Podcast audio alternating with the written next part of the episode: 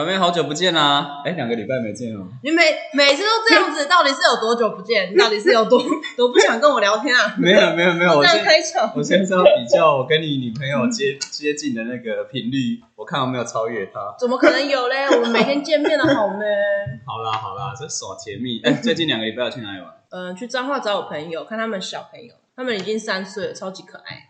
哦，你也想想看，小朋友不早讲，我们家有一个一岁的小朋友，我知道啊，叫 Venus 啊。不一样，我的小孩是那种人类的婴儿，OK？哦好啊 Venus 是，他会跟你喵喵叫啊，暹罗的。对对，暹暹罗罗猫。哦，对对，我们那个明明年一月会开个宠物趴。对对啊，因为我最近的话玩，最近的话也是表表姐的小侄子小侄女啊，对对对对，啊，也是也是两岁三岁，快三岁。我都不好意思把它拿来当我们家的猫一样的玩，怕会被打。你一定会好不好？人家是小公主哎、啊！我们今天来聊聊，表妹，我们今天要聊什么？我们今天想聊聊你的篮球梦。我的篮球梦，你怎么知道我有篮球梦？表哥，表哥，我记得表哥上次有提到说你不打篮球、排球那些比较会肢体碰触的运动，哦应该是说不是不打，就是呃，现在比较避免打，因为你知道就老了，年纪大了。哎，有啦，年轻的时候我们都有篮球梦啊，因为我们那个年代是灌篮高手。灌篮高手漫画，我们会不会很多很多听众说他们没听过？怎么可能？应该不会哈这对不对是非常普罗大众。看一下主题曲，到现在那个东森电影台还在重播的那一种哎、重播一千遍。对啊，哦，那个投三分球投了三集。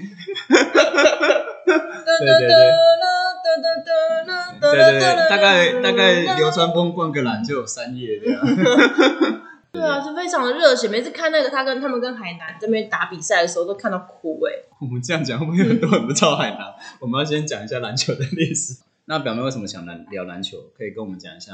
因为我觉得篮球算是一个非常平民的运动，只要有一个球，有一个球框，自己一个人也可以这边投投篮，这样子练习上篮，所以我觉得是非常好入门的一个一个游运动之一。可是对我来讲有一个困扰哎，就是篮球比较没有办法认识女生。哦不会啊，因为都是校队的。我认识的都是男生没有错，但是会看球的哦，都是女生。哦，嗯对呢哦。嗯在那个球场旁边，就是有很多女生会看着 男生打篮球。你知道我为什么会这样讲吗？以前你是多想要女朋友？我们班上 被亏。我们班上之前上体育课的时候啊，只要是篮球活动，嗯，女生就一排坐在那个 篮球篮球场的中间开始聊天。哦，对啊，他们不坐在其他地方聊天的，就坐在篮球场的中间，就是想要被。球砸到。对，得那我心想说，这个带球如果飞过去呢，那待会就会又怪我们。然后我后来，我后来知道他们为什么坐那边，他们就是想说边聊天，然后边看打球的男生。哦。对，所以就被你说中了。呃，会有一些女生会坐嗯在篮球框底下。其实不止那边呐、在学校打篮球，很多女生都喜欢坐在篮球框底下。那种，哦，但是那那个球你心里这样想，觉得球飞过去然后就会有那种男生英雄救美般出现，把球给挡掉，哦，就会觉得啊，小心小心小心，那种很浪漫啊。应该是不会吧？这可能是打排球比较会吧？打排球就不小心杀球杀太用力伤到女生。对，所以坐在篮球框底下非常的困扰，这真的是很很容易，因为篮球底下是禁区，很容易就是被一个冲撞到，然后就就受伤了。OK。好，那表妹你什么时候开始打篮球？我打篮球的时候，在一名国中的时候，那个时候要参加篮球比赛，学校办校庆的时候，嗯，然后因为我个子比较高，所以就是被被迫要上场打比赛。那时候我连运球都还不会，就被逼着上去了上去。对，我就上去了。太扯了吧？对，是有多多缺人。那、你打什么位置啊？该不会叫你打中锋？没。错，就是中锋，我因为我个子高嘛，然后不会运球，然后我就是拿到球，然后就是运个几下，可能就马上把球传给别人这样子。哦，跟那个那个没有在打球的粉丝解释一下，中锋就是最没有人在意的位置，然后要拼命的冲撞，所有的明星球员都不是中锋，几乎啦。没有啦，LeBron James 啊，Kobe Bryant 啊，Michael Jordan 啊，好啊，现在不均位置现在这么难聊是不是？好啊，那不要聊了，不要聊了，我们下次见喽。Mayonnaise 哎、中锋很累耶，中锋是底线底线这样子跑，然后到处碰撞，啊，所以就后来你就想要去学篮球，也没有也没有学啦，反正就是就一直一直这样子有这样持续做这个运动，哦，所以你有参加什么班队吗？校队？就也没有，哦就是持续的在打。就持续的在打，然后上大学的时候参加他们的校队，也是因为看我个子高，打篮球有一个不错的地方，就是虽然表妹有讲到说一个人也可以运动，可是打篮球是一种训练团队精神的运动。哦，是哦，你有没有觉得啊？不是吗？打篮球要五个人呢、对啊，对啊，对啊非常不是，我只是现在还在生气，什么叫中锋不是很 你这样对中锋有什么意见？没有没有没有，我是说怎样？没有中锋，你们可以打吗？你们打得下去吗长了？长了这一集失控。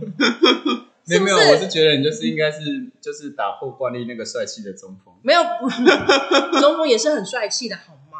哦，没有，我跟你讲为什么那个，你就好好的圆回来哦。我好好圆回来，你因为因为因为有一个叫 Stephen Curry 的家伙他拼命投三分，所以改变大家的风气。以前以前那个明星球员都是中锋啊，Olajuwon 啊，O'Neal 啊，Patch Ewing 啊，Alonzo Mourning 这些都是中锋。可是就是慢慢后面的人越来越不喜欢肢体碰撞，然后出了一个叫 Curry 的家伙，他猛投三分球。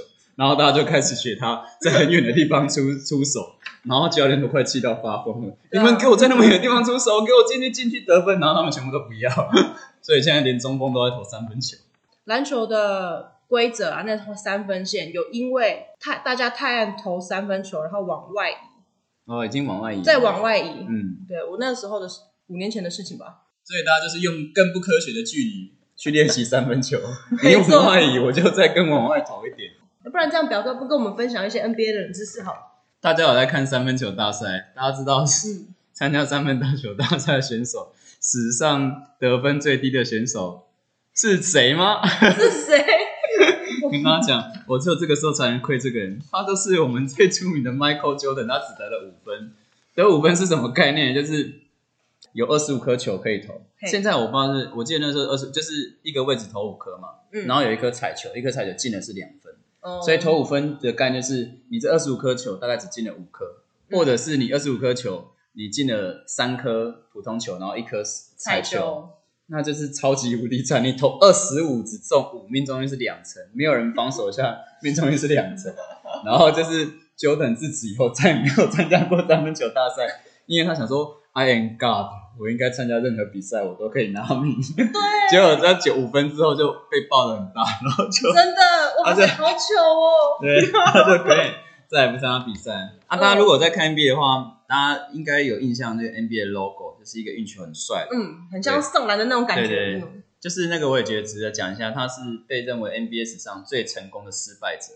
为什么讲最成功的失败者？嗯因为他是湖人的球员，他叫 Jerry West，他是呃大概一九六九年、一九六零到一九七零年代，他带领 Lakers 湖人九次杀入总决赛，九次然后输了八次，这比 LeBron James 还厉害。我们一般都嘲笑 LeBron James 是那个亚军王，他九次输了八次，然后他还有一次，他这八次里面有一次在总冠军赛又输掉，可是他拿总冠军赛的 MVP，这是 NBA 史上唯一输掉的球队的球员拿 MVP 的，哦所以人家说他是败者之王。嗯嗯嗯，Jerry West，然后他的这就是他的就是他那个 logo，他的运球那个姿势真的蛮帅的。所以一九六九年的时候，设计师设计了这个 logo，然后大概普遍被公认为是参考 Jerry West，就是韦斯特这个球员，所以我们就是他说称他为最成功的失败者，是蛮有趣的啦。就是他其实只有拿过一次冠军，可是 logo 是他，可是他是算是那个时期的明星球员。嗯，对对对，就是为各位介绍一下冷知识。如果大家在看篮球的话，嗯、应该大概知道 Ren Allen 就是跟 LeBron James 同一队，他的一颗绝命三分球帮 LeBron James 嗯、拿到了一个多拿了一座冠军。Ren Allen 都被大家认为是三分射手，可是他以前弹跳力很很好，是被认为是空中飞人等级，他有参加过灌篮大赛。对对，蛮有名。就是你现在的人，你可能没有想没有办法想象，你如果能够想到 Ray Allen 去参加灌篮大赛，大概就是 Jordan 去参加三分大赛那种感觉，就觉得哎，诶怎么可能？可是那时候 Ray Allen 是跳力是超好的，对对，嗯就跟他分享一下这些 NBA 的冷知识。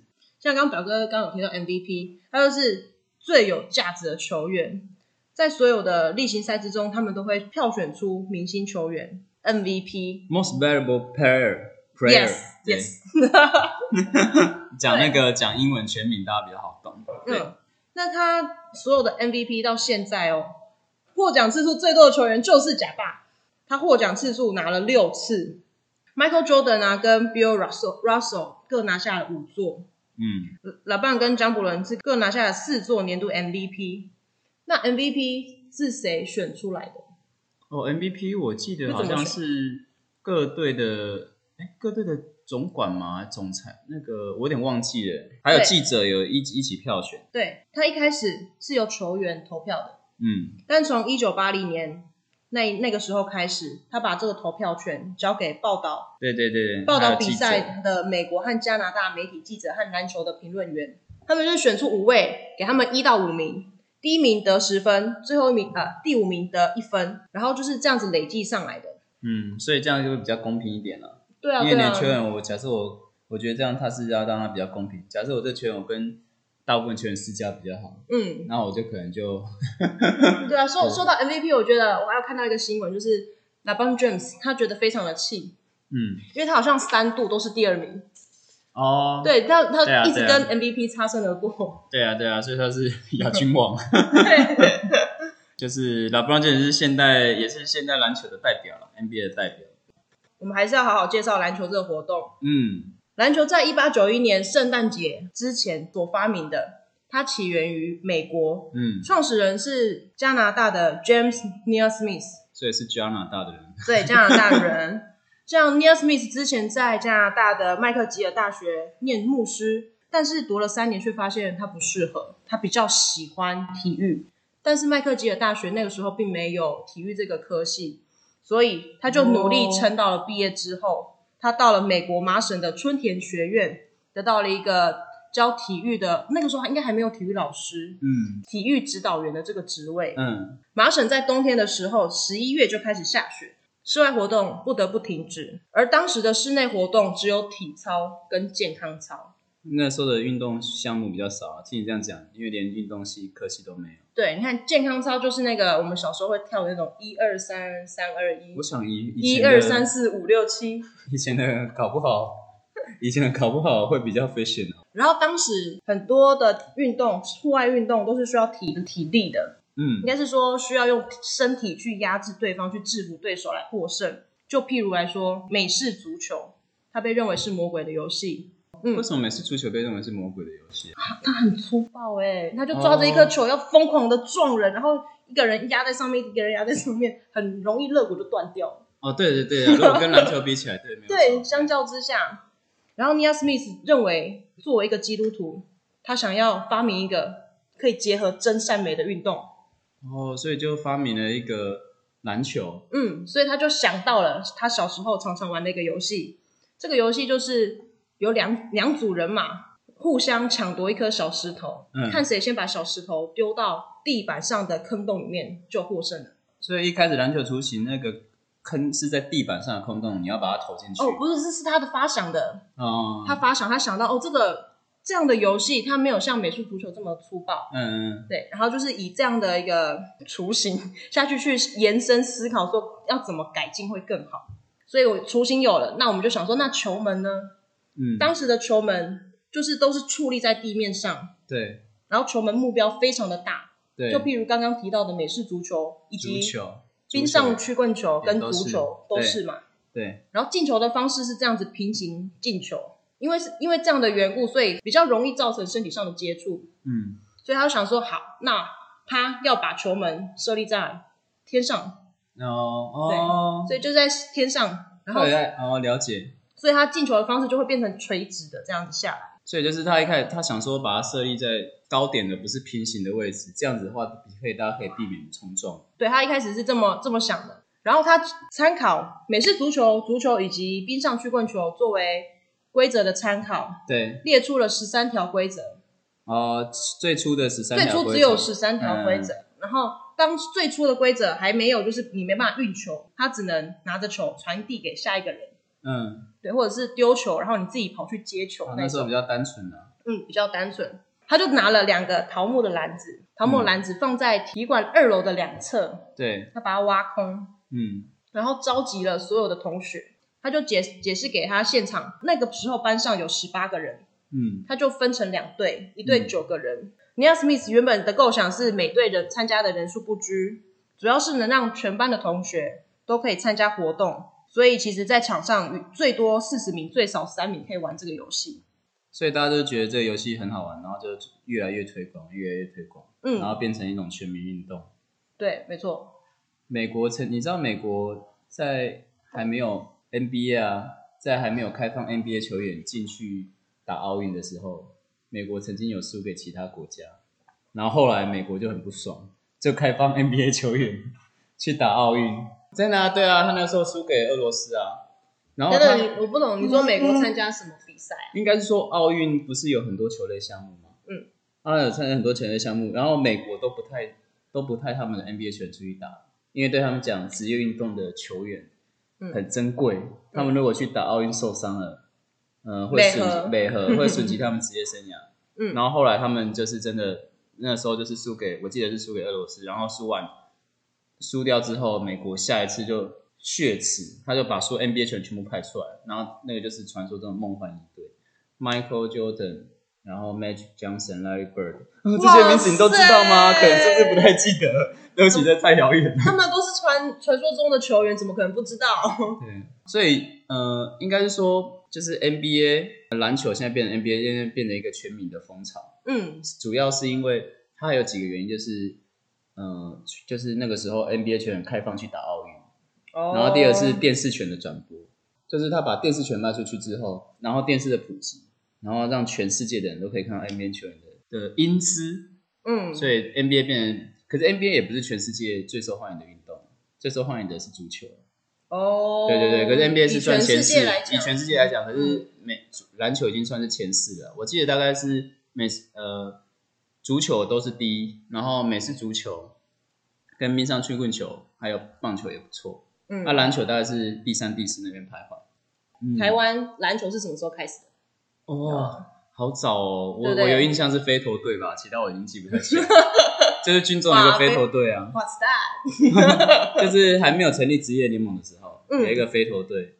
篮球是在一九二二年进来的，哦，一一九二二年超级早的哦，那应该还是还是日治时期吧？对，一八九五到一九四五，对啊。对，那时候是台湾体育协会嗯，从日本请来隶属于北美 YMCA 的 Franklin Brown，嗯，他本来是想请他过来指导田径的，结果没想到他专长是篮球，对对。不过因为因为 Brown 在日本常常推推广篮球，哦。所以他来到台湾之后，他也找了二十几位铁道的职员，还有各校的学生，到当时的台北新公园，就是现在的二二八和平纪念公园，教导他们打篮球跟排球，同时把这两项运动的观念带来台湾。哦所以我们要特别感谢他呢。好险他不是来教田径，田径就没有办法成为职业运动，比较少了。他的田径的黄金职业赛事比较少，田径有拿，田径有还是职业运动吧，像奥运啊。田径有，对，对我是说他的可以拿奖金的赛事比较少，哦，跟 NBA 可能你年年年年都在打，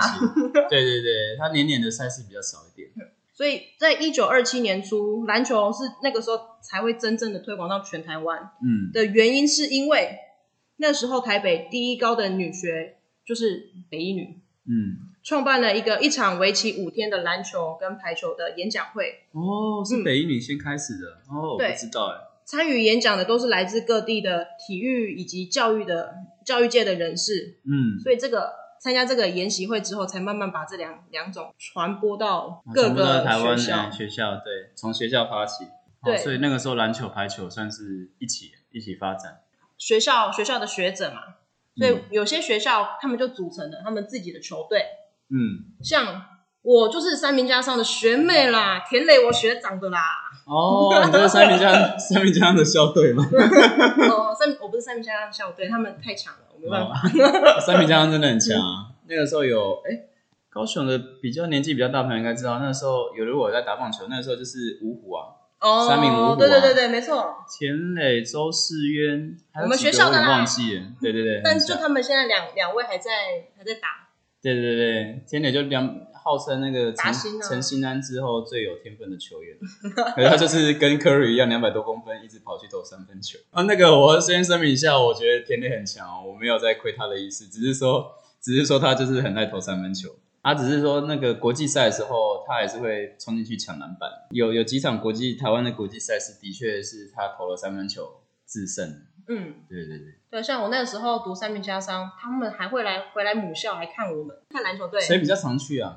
那个时候田磊跟周诗源他们会一起约回来，我有一次看讲的好像我很熟，没有。我有一次看过那个田磊跟吴代豪然后吴代豪也是中锋，要求馆，你知道在篮球场旁边就是 看起来超级矮，我好就是小虾米，对对，我那时候在台北，在台北建那个时候叫亚历山大吧，那个时候还有一个亚历山大的那个健身俱乐部，哦，很久了，很久了很久了，在那个大后来倒。百货公司最楼最顶楼，对对对，然后看到他们，他们在那边健身，那好久的事情，我心说要求管，因为都刚好坐同一个电梯。啊，我以为他们会就是有他们自己专属的健身房，他不会跟我们这些我跟你讲为什么，我跟你讲为什么，他们一定是去把妹的。我什么都往坏的方向想。我是田磊耶，田磊田磊，然后在那边一直秀肌肉，你有没有看到那个香取圣母的广告？一直那个胸部一直动动动动动动动，然后这边女生说：“哎、香取圣母是在秀肌肉吗？” 我是这样觉得啦，他们去健身房一定一定很多女生跟他们搭讪。对，哎，我们不要我们不要讲他们的八卦好了，我们跟他们又不熟，不好意思啊。对啊，你看像像田磊也是，就是从打 HBO 被看到，所以他就是之后就被签进了 SBO。那、你你知道陈星安吗？知道啊陈信安跟田磊是差不多你那个年代的。对对对，你知道陈星安以前不是打篮球，他是打手球。他打手球的，是那个啾啾，嗯然后结果后来他实在跳力太好，嗯，然后教练跟他说：“你要不要试着去打篮球？”所以你看他一开始的那个动作不是很协调，可是他就是因为他真的先天爆发力太好了，就是自控能力太好，你就看到一个好像一开始动作不是很协调。如果你有看他以前高中影片，就是这个人就是动作就是不协调，可是他就是切你就是切得过去，然后就是可以 灌篮，然后什么动作都做得出来，在空中什么动作都做得出来，可是你就是感觉他运球怪怪的。他这就是天赋。对 对对，没有错。我那时期还有位明星球员，他叫林志杰，林志杰有，呃，曾经有被篮协竞竞赛过。对，哦林志杰是一个蛮奇特的球员，他有曾经爆肥过，爆肥哦，嗯嗯，就是曾经有有自我放逐过一阵子，然后后来就是大彻大悟说不行，我要努力，然后就开始越变越强。林志杰有，对啊，林志杰算是我最爱的球员。对啊，场上怪兽哦，天啊，看他比赛非常热血，他就拿着球从前场一直运到半场，然后三个人要去防守他，他照常上篮还进分，我觉得你这集完全不像主持人，像一个小粉丝，讲到自己喜欢的球员超开心的。哇塞，他真的是超级所以你，超级强的，所以你最喜欢的到底是谁？呃田磊还是台陈星南，还是田林志杰杰？哦，林志杰。啊，对啊，那我们是同一个啊，对对对，我们是对同一个。啊，但是我觉得他后来可能到中国大陆去打球，他反的就没有像在台湾一开始打的这么有爆发力，因为没办法，因为我觉得很可惜耶，我就是想看他爆发的不是因为。中国的平均身高很高啊，每个中锋都超高的，他那种打法去中国就不适合啊。不是不适合，就是他切进去要灌篮的时候，发现前面有一个两百一的，哇塞，对，啊，这个台湾的身高好像没那么高，重量训练也没有中国那么那么轻，所以真的假的？真的啊，对啊对啊，中国算是对抗以亚洲来讲，真的对抗性比较好的了。嗯。啊，亚洲对抗性最好的国家应该是伊朗、嗯，沙特阿拉伯这些，啊，中国也不错，可是就是跟世界、跟欧洲国家比起来又又输很多，可是没办法，哦。就是这个篮球真的有点吃天赋啊。像很很多像 NBA 篮球或是 SBL 里面，就是会有一个洋将，都会有嗯。就是黑人，对，他们就是表现都会非常的出色。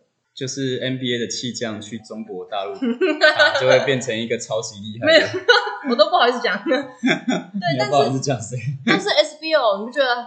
我就是想看台湾人打球，我就不想看洋将啊，可是哦、引进洋将有一个好处就是会提升、嗯、素质吗？会提升台湾球员的进步，就是说，哦，呃，你当然不能请太多洋将啊，所以它的名额限制是有道理的，一个嘛，对那你如果两个哇，那全部的球就给那两个打就好了可是一个就是可以稍微，哎，这个如果很厉害的话，他可以带动其他球员的进步，然后又不会吃掉太多球员的上场时间。你要想想看，如果都没有洋将，然后都是台湾的球员在打，嗯，然后你假设，呃，你可能已经是七十分，在台湾已经是很厉害了，七十分的球员就会因此而自满。哦，然后就说哦，我已经最厉害，我也不用太练习啊。嗯，然后可是如果你随便一个 NBA 的气将丢过来了，都八十分，八十分就把你七十分打爆，你就是，就是那种感觉啊。所以他有洋将是可以帮忙提升台湾球员的实力的。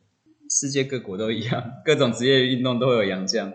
就我一个观众来讲，还是比较喜欢看台湾人打球，虽然有洋将真的很厉害。为什么台湾他们不能跟他们一样厉害呢？Why？因为我们是亚洲，亚洲有一些先天上啊就是运动能力没那么好啊。除了原住民之外，哦原住民的爆发力是有被科学验证过，原住民爆发力是跟黑人差不多的。哦，对，所以你讲到这个啊，我突然想到一个很有趣的，你有没有对发现打篮球跟打棒球的，嗯，嗯，皮肤都很黑，打篮球跟打棒球的 组成比较不一样。嘿，怎么不一样？打棒球的人原住民比较多，嗯打篮球的原住民比较少。嗯。你嗯有发现？因为棒球是比较在更早之前的运动，嗯，就是那个时候日本日治时代就有了，哦，就是那个时候很多原住民都都会选都会喜欢打棒球，然后即使到现在，也很多原住民都是选择棒球。嗯。可是你看打篮球就没有那么林志杰是原住民的，嗯，可是你看打篮球的原住民比例就没有比较少，对对，你有棒球随便一问一个都是原住，就是很多都原住民了、嗯所以就是一个你知道，就是历史的影响，嗯就是哎、你刚刚有讲嘛，篮球的发起源大概是在什么时候？它可能比棒球晚一点。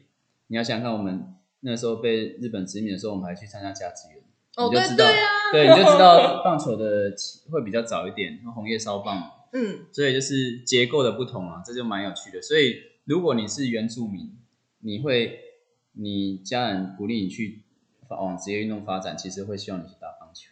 哦，因为啊，你看迄阿舅啊，伊是迄什物兄，以前兄弟二雷手啊，嗯迄是迄阿伯以前魏权呢，啊魏权已经倒啊，我看什么？家族企业的概念，对 对对，就是蛮蛮有趣的。你这样讲到这样蛮有趣的。不过，对对，不过我就是我还是会建议说，如果家里有小朋友的话，嗯，让他们去嗯打打篮球，我觉得是不错，因为可以训练团队的默契，对啊，就是训练如何跟人家合作。对你刚刚表哥有提到说，棒球原住民比例比较多，，对，让我想到，哎，我有依稀有印象说，因为原住民他很好动，对不对？在嗯国小对国小的时候非常的好动，对，所以就是有有一个老师就知道了棒球这个运动，嗯。所以他就是教导自己的学生，下课带他们去打棒球，消耗他们的运动，嗯，所以让他们就是在课堂上或者在回家不要那么精力旺盛。消耗他们体力。对，以前的没有电视啊，没有哦，网络对啊，对对对，你就是一精力无从发泄啊。现在有精力就啊、我回去看剧好，回去看 回去玩网络游戏好。